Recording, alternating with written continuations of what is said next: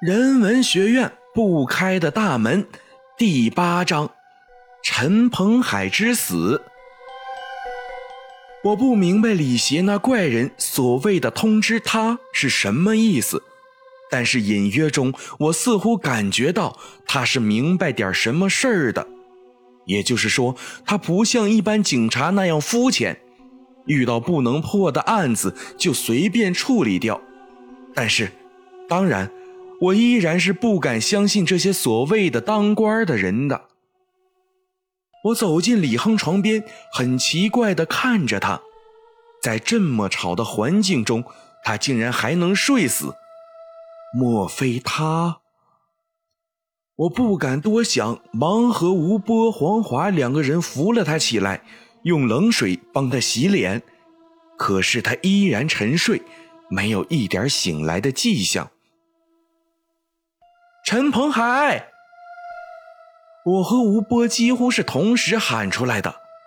李亨和陈鹏海的情况是一样的，那也就是说，即使把他弄到医院去，也是于事无补的，并且还让事情变得更复杂了。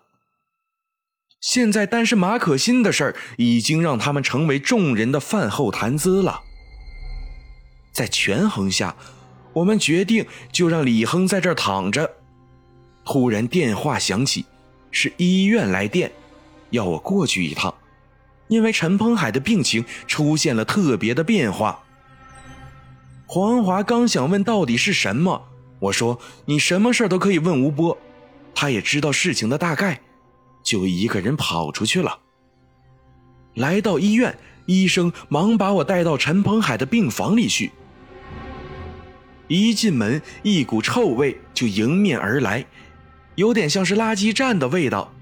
医生给了我一个口罩，让我戴上，然后和我来到了陈鹏海的床边，翻开盖在上面的被子。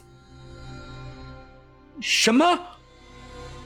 我几乎不能相信自己的眼睛，他满个身体都明显的腐烂了，并且出现了好几个血洞，洞口处虫子爬得满满的。那几个血洞的血慢慢的往外流着，发出一股刺鼻的臭味。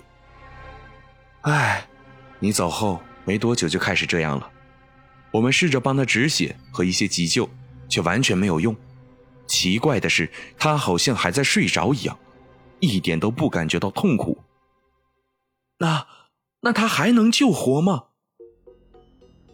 按这样的流血速度，最多活五分钟。哎，开始的时候我们把一个血洞缝起来，却立刻出现两个血洞，救不了了。医生话头一转，说：“你们到底隐瞒了什么？”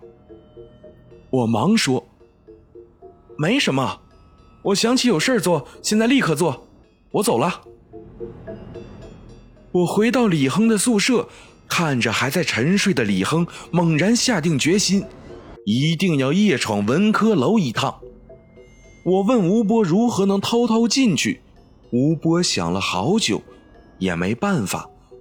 他说所有的门都锁死的，进不去的。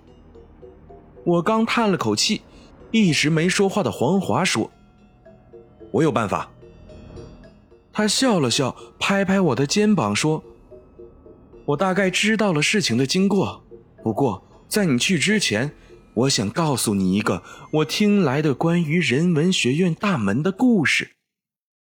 精彩继续，下期更精彩。今天的夜半鬼谈就到这儿了。如果喜欢这个节目的话，可以点赞、评论、转发、关注、打赏，这些都是对宁宁莫大的帮助，也是大家给宁宁持续更新的动力。我还是每天晚上。都给大家带来一篇恐怖故事的宁宁，胆小者勿入。